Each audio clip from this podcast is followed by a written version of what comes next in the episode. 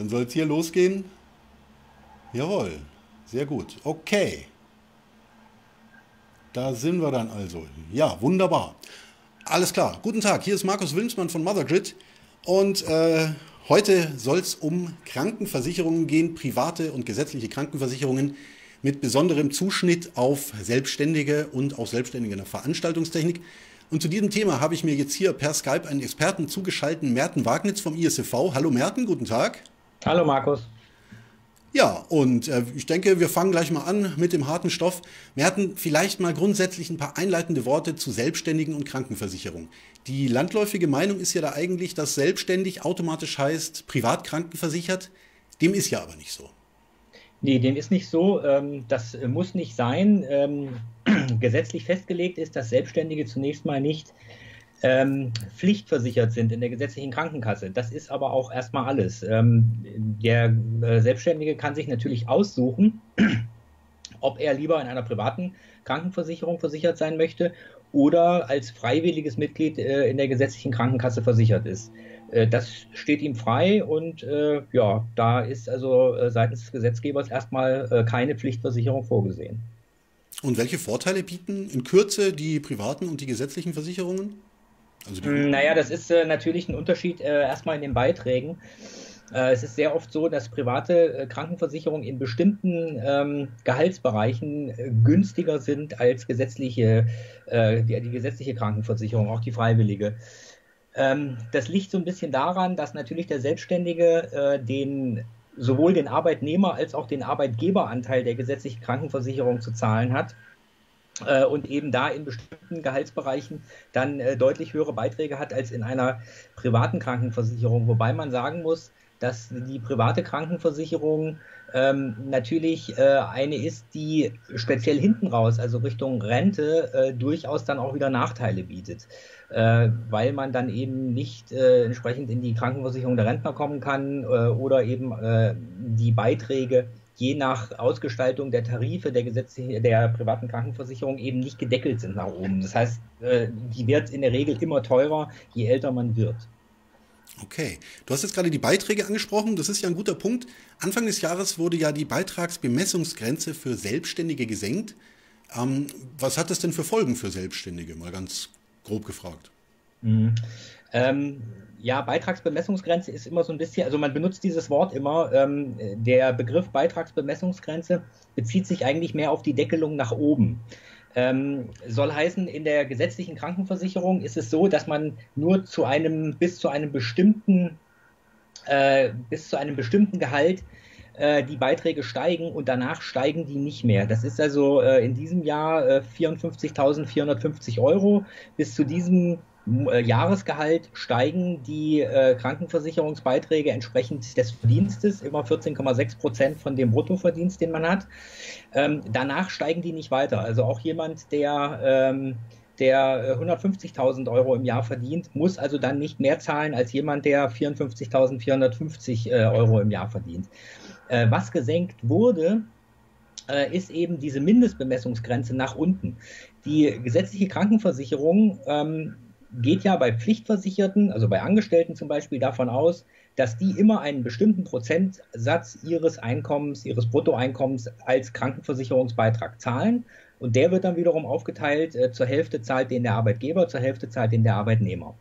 Und äh, das äh, beginnt also schon bei äh, dem sehr geringen Betrag von 450 Euro. Dann kommt so eine Gleitzone die ähm, nochmal vergünstigt äh, ist und nach einem sehr komplizierten Algorithmus berechnet wird. Und dann ab ähm, äh, 800 Euro ist es dann so, dass der voll ähm, sozialversicherungspflichtig ist, der Arbeitnehmer, und dann eben 14,6 Prozent seines Bruttoentgeltes als äh, Krankenversicherungsbeitrag berechnet wird, der dann halbiert wird. Und ähm, bei den Selbstständigen äh, ist die ähm, gesetzliche Krankenversicherung dann eben für die freiwillig gesetzlich Versicherten immer davon ausgegangen, dass die, äh, also in 2018 ging es ja darum, um diesen äh, Gesetzesvorstoß, dass die 2284 Euro verdienen. Äh, das war einfach sozusagen dieser Mindestbeitrag, der immer angesetzt wurde und von dem entsprechend dann ausgegangen wurde und berechnet wurde, sodass da also ein sehr, sehr hoher Krankenversicherungsbeitrag entstand für zum Beispiel Leute, die äh, von mir aus nur 1200 Euro im Monat verdient haben als Selbstständige. Trotzdem wurde angenommen, die haben ein Monatseinkommen von 2284 Euro und das ist eine extreme Ungerechtigkeit äh, gegenüber den äh, Angestellten gewesen. Und äh, deshalb gab es dann eben ähm, Vorstöße zu sagen, naja, diese Grenze muss runter. Und wir haben uns seitens der ISDV ähm, mit ähm, noch einigen anderen Verbänden zusammengetan in der Bundesarbeitsgemeinschaft Selbstständigenverbände, äh, BAGSV.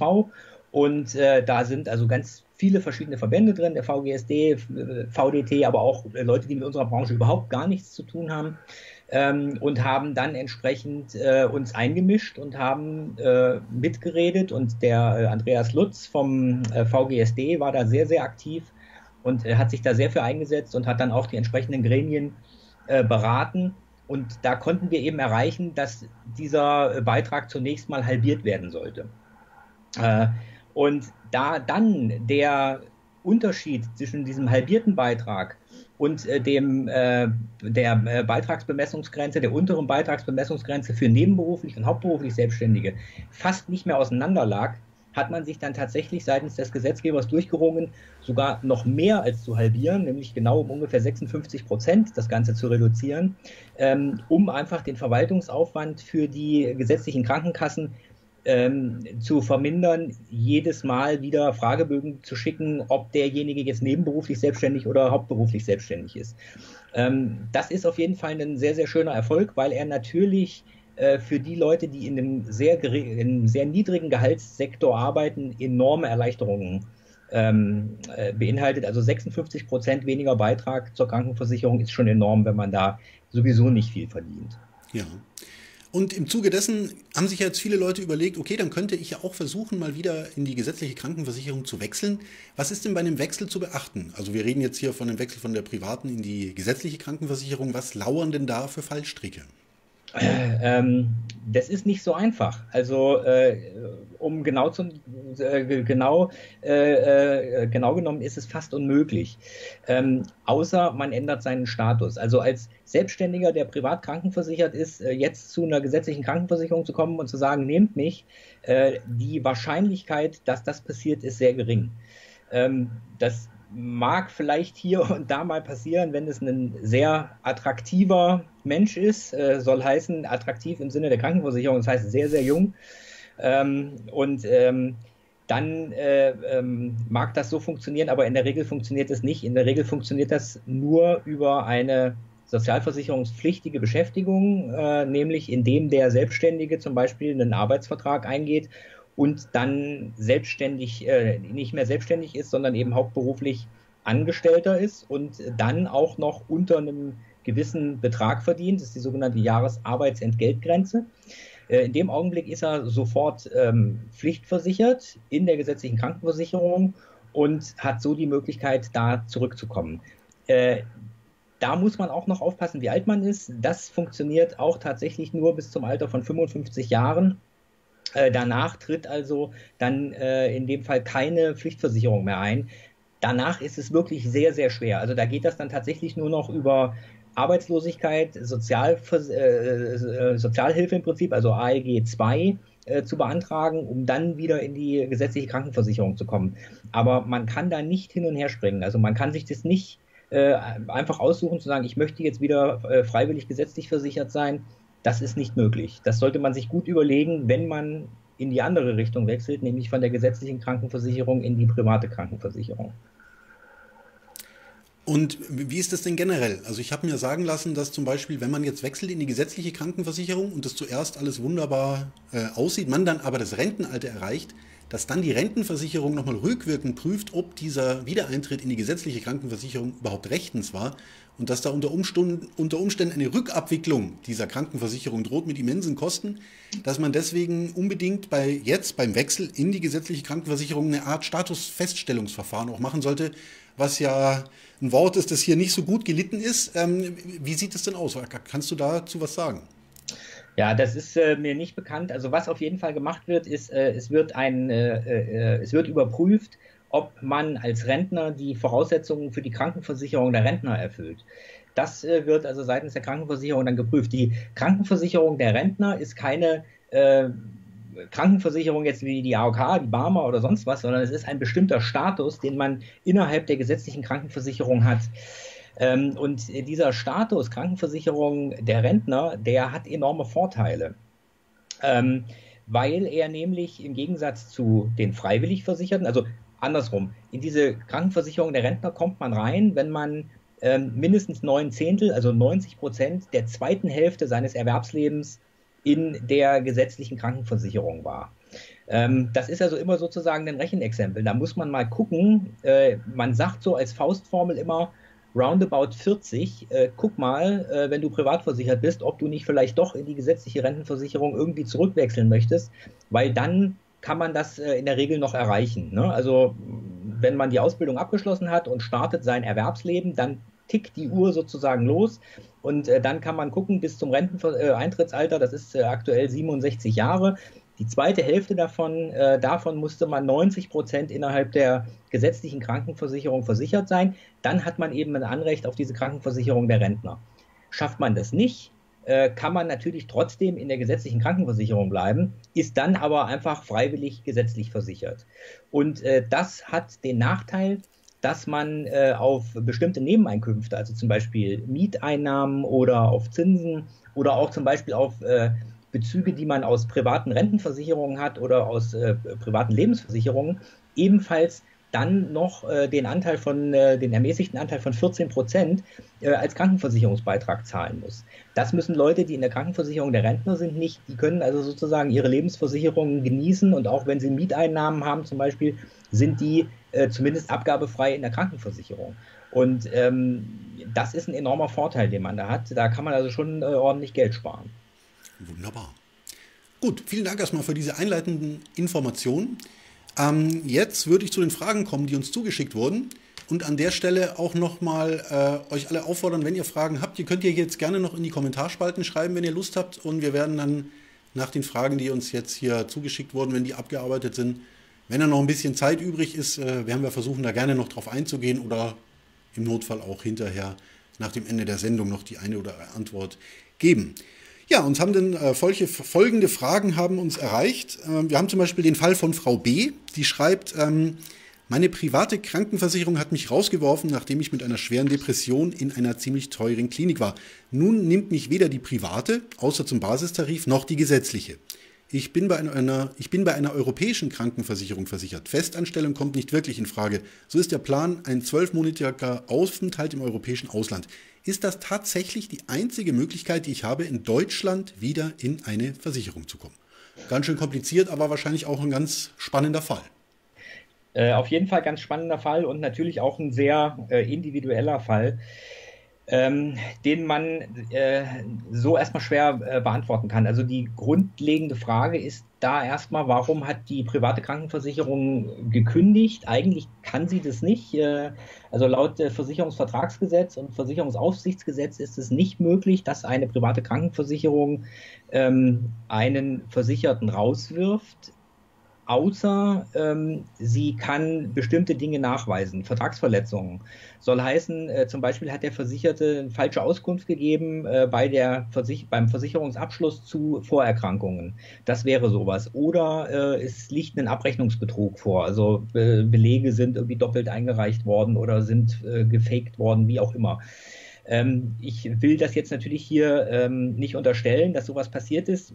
Äh, es ist auch nicht unüblich, dass Krankenversicherungen, private Krankenversicherungen zunächst mal versuchen, über eine Kündigung einen ähm, unliebsamen Versicherten loszuwerden. Äh, ich kann da aber nur empfehlen, sich dann wirklich Rechtsbeistand zu holen, weil das können die nicht einfach machen. Und die sind dann auch in der Beweispflicht, dass da also wirklich äh, gegen diesen Versicherungsvertrag verstoßen wurde.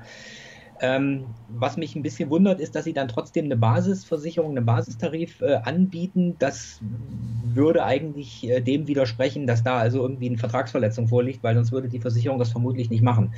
Ähm, äh, europäische Krankenversicherung ist äh, natürlich erstmal eine in Deutschland zulässige Alternative das heißt, äh, Versicherungen, die im europäischen Ausland zugelassen sind, müssen auch äh, in Deutschland zugelassen werden, wenn sie hier denn eine Niederlassung haben. Ähm, diese Krankenversicherungen werben ja sehr viel im Internet damit, dass sie jeden nehmen. Also ohne Risikoprüfung, äh, ohne Vorversicherungsprüfung, wie auch immer. Ähm, das ist zumindest mal eine Möglichkeit, um überhaupt eine Krankenversicherung zu haben, die natürlich viele Leute, äh, die erstmal äh, nicht wissen, wie es weitergehen soll, dann auch abschließen. Das äh, Problem bei diesen europäischen Krankenversicherungen ist so ein bisschen, dass die keine äh, Rücklagenbildung äh, betreiben. Soll heißen, nicht für die äh, steigenden, um die steigenden Beiträge im Alter zu verhindern, solche äh, Rücklagen ansparen, wie das normale deutsche private Krankenversicherungen tun. Soll heißen, diese Krankenversicherungen nehmen dann wirklich, was die Beitragshöhe betrifft, im Alter extrem zu. Muss man also sehr, äh, sehr vorsichtig sein, ist sicherlich was, was man kurzfristig mal abschließen kann, um überhaupt eine Krankenversicherung zu haben, ist aber, glaube ich, nichts, was irgendwie für die, äh, zu, äh, für die Zukunft darstellbar ist. Ähm, ja, tatsächlich, wir hatten es eben schon kurz angesprochen. Ähm, wie komme ich zurück? Ne? Also in äh, die äh, offensichtlich wird ja hier ähm, der Basistarif in der privaten Krankenversicherung angeboten. Äh, dieser Basistarif, den müssen alle privaten Krankenversicherungen anbieten. Ähm, dieser Basistarif beinhaltet im Prinzip die gleichen Leistungen, wie die gesetzliche Krankenkasse auch anbietet. Und der ist, was den Beitrag betrifft, gedeckelt. Und zwar äh, auf den Höchstbeitrag der freiwilligen gesetzlichen Versicherung. Ähm, das heißt, äh, das wäre, man nimmt sich also jährlich die, diese vorhin angesprochene Beitragsbemessungsgrenze, teilt das durch 12 und rechnet dann 14,6 Prozent davon plus einen kleinen Zusatzbeitrag. Das ist dann das, was also die gesetzliche Krankenversicherung maximal kosten darf. Und äh, das ist dann auch das, was der Basistarif in einer privaten Krankenversicherung kosten darf. Mehr darf es nicht werden. Äh, trotzdem ist das natürlich nicht wenig. Also das sind wahrscheinlich jetzt aktuell, ich müsste es jetzt ausrechnen, 670, 680 Euro oder so. Ähm, die Rückkehr in die gesetzliche Krankenversicherung, haben wir eben schon gesagt, ist halt fast nicht möglich, wobei ich das so ein bisschen relativieren möchte. Ähm, viele Leute sagen, ja, ein Angestelltenverhältnis ist für mich keine Option. Ähm, tatsächlich gab es eine Gesetzesänderung in 2013 ähm, und da wurde im Sozialgesetzbuch ähm, der Paragraph 188 Absatz 4 eingefügt. Das ist die sogenannte obligatorische Anschlussversicherung. Bislang war es so, dass man, wenn man zurückwechseln wollte von der privaten Krankenversicherung in die gesetzliche, mindestens zwölf Monate lang angestellt sein musste. Also zwölf Monate lang pflichtversichert in der GKV und wenn dann das Arbeitsverhältnis endete, dann konnte man auch in der gesetzlichen Krankenversicherung bleiben. Auch wenn man wieder selbstständig war, dann eben als freiwillig gesetzlich Versicherter. Und ähm, durch diesen Paragraphen 188 ist diese Regelung so ein bisschen ausgehebelt worden, weil dieser Paragraph 188 sagt aus, dass man, ähm, wenn sich der Status des Versicherten ändert, Ne? Also sagen wir mal, der wird vom Pflichtversicherten plötzlich wieder zum freiwilligen Mitglied oder er wird nicht mehr gesetzlich versicherungspflichtig, weil er über der Jahresarbeitsentgeltgrenze liegt, dann bleibt der aktuelle Status und der aktuelle Versicherungsvertrag zunächst mal erhalten. Ähm, das heißt, die gesetzliche Krankenversicherung kann jemanden, der im Prinzip einen Monat lang angestellt war und da pflichtversichert war, nicht im nächsten Monat rauswerfen, wenn er gekündigt wird oder wenn er wieder selbstständig ist. Ähm, sie muss ihm dann im Prinzip eine gesetzliche freiwillige Versicherung anbieten.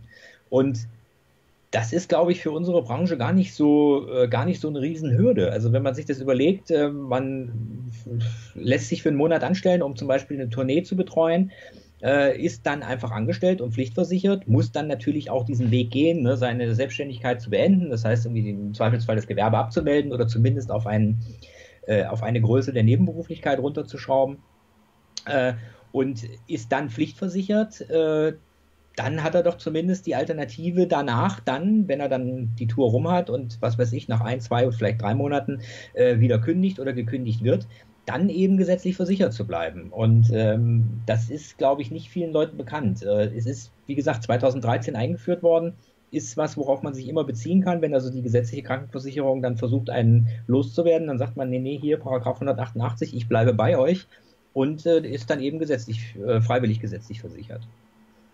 Okay, so viel zu dem ersten Fall. Und Gordon L. schreibt uns, ähm, den würde interessieren, ob sich die Beitragssenkung für Selbstständige auch auf Mitglieder der KSK aufwirkt, auswirkt. Wie sieht es denn da aus?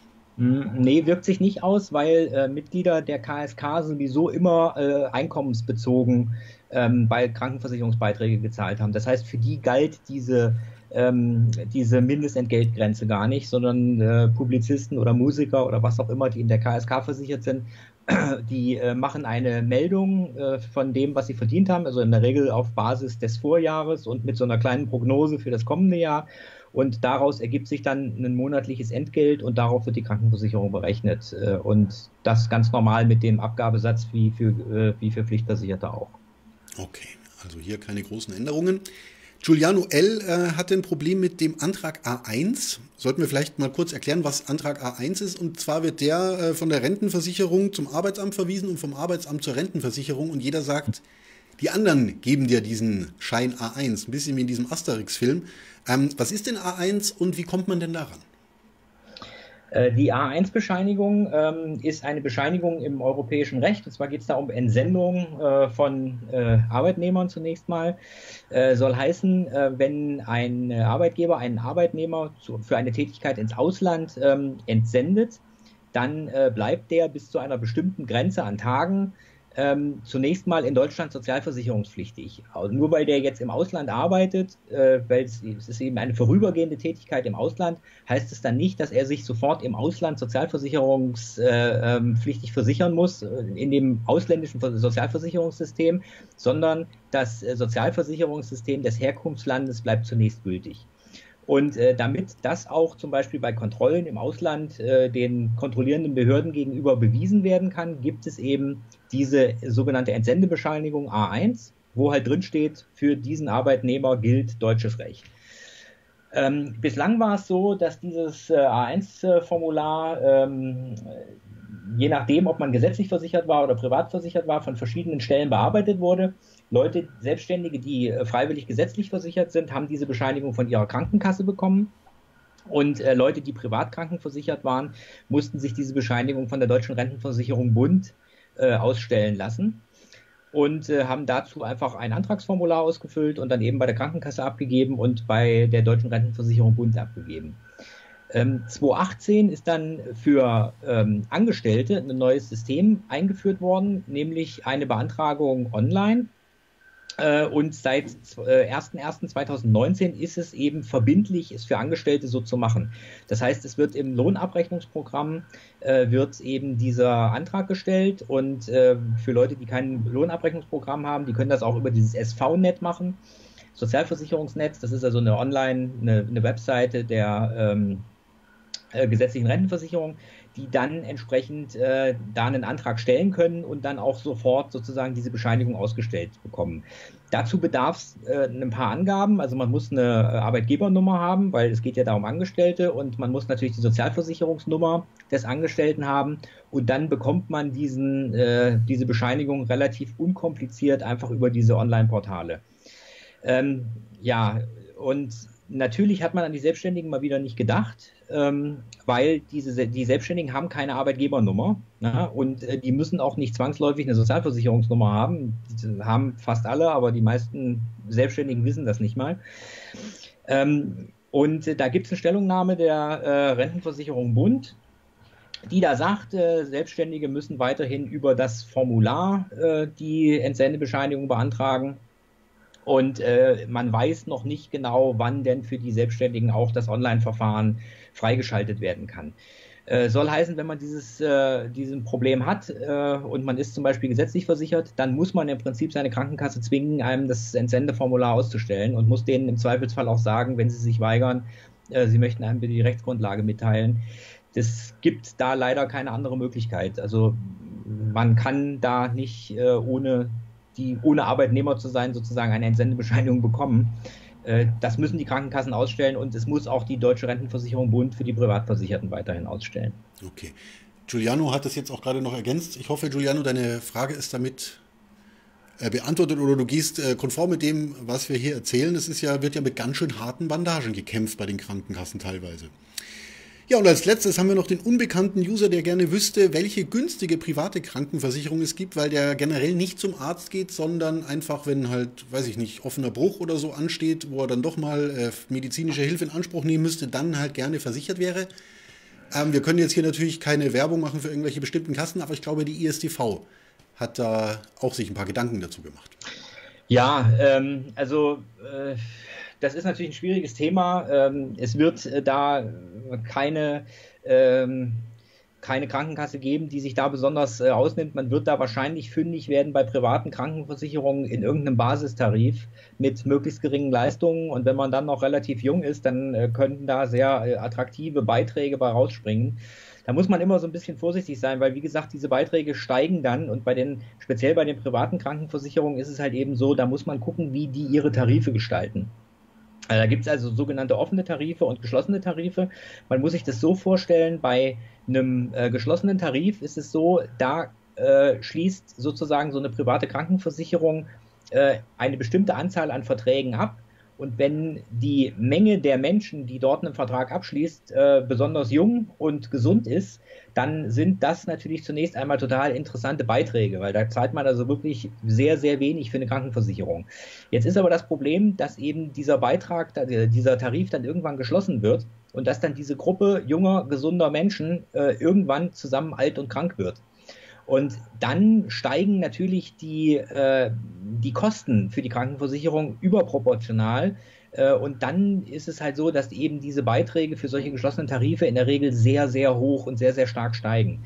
Ähm, besser ist das mit offenen Tarifen, die also äh, ständig sozusagen wieder aufgefüllt werden mit jungen Leuten und Ne, die äh, große Menge der Menschen, die dann da alt wird, hat also eine gute Durchmischung. Äh, alle Altersstufen dabei. Die sind äh, am Anfang nicht so attraktiv, diese Beiträge, weil sie ein bisschen höher sind, aber die steigen eben halt auch im Alter nicht so sehr stark an, weil einfach äh, die Last auf einer größeren Anzahl von Menschen verteilt ist und eben da auch immer wieder junge Leute dabei sind, die eben eher gesund sind.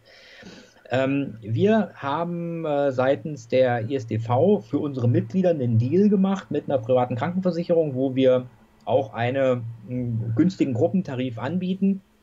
Ähm, ich will da aber gar nicht so sehr viel Werbung für machen, weil das ist auch nur eine Möglichkeit, also für Leute, die privat krankenversichert sind oder eine private Krankenversicherung suchen, äh, vielleicht äh, eine attraktive äh, Versicherung zu bekommen.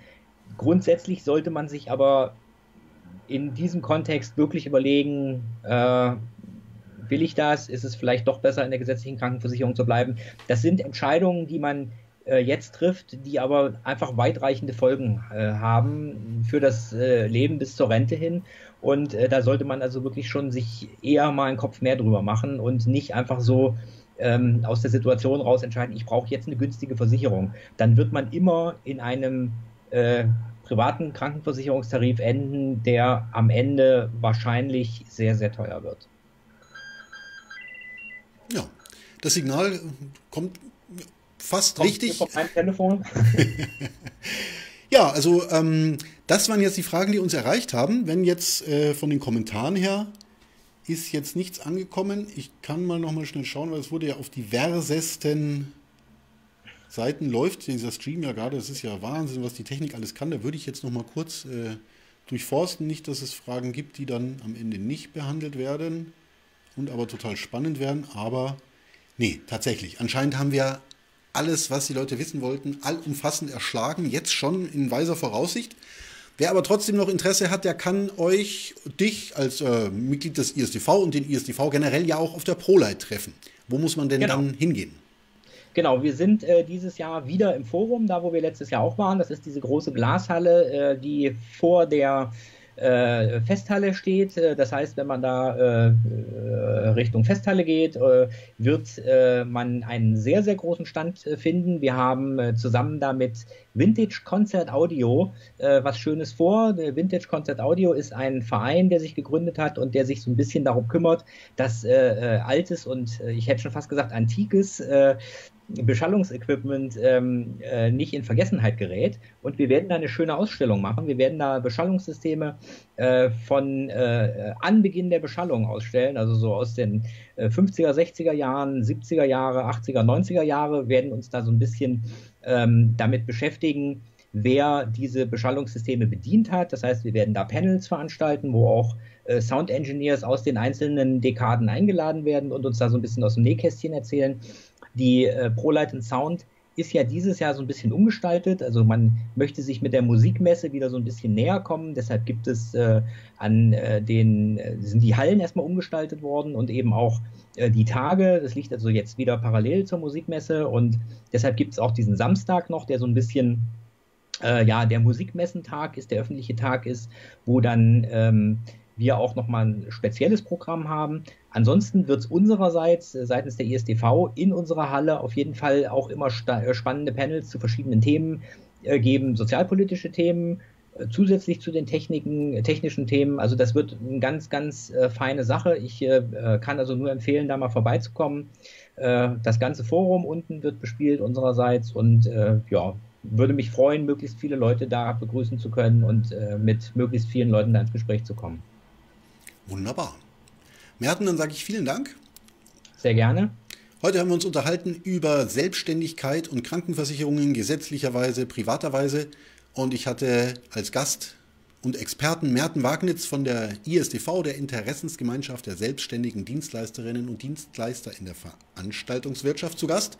Sage vielen Dank fürs Zuschauen und bis zum nächsten Mal. Tschüss. Tschüss.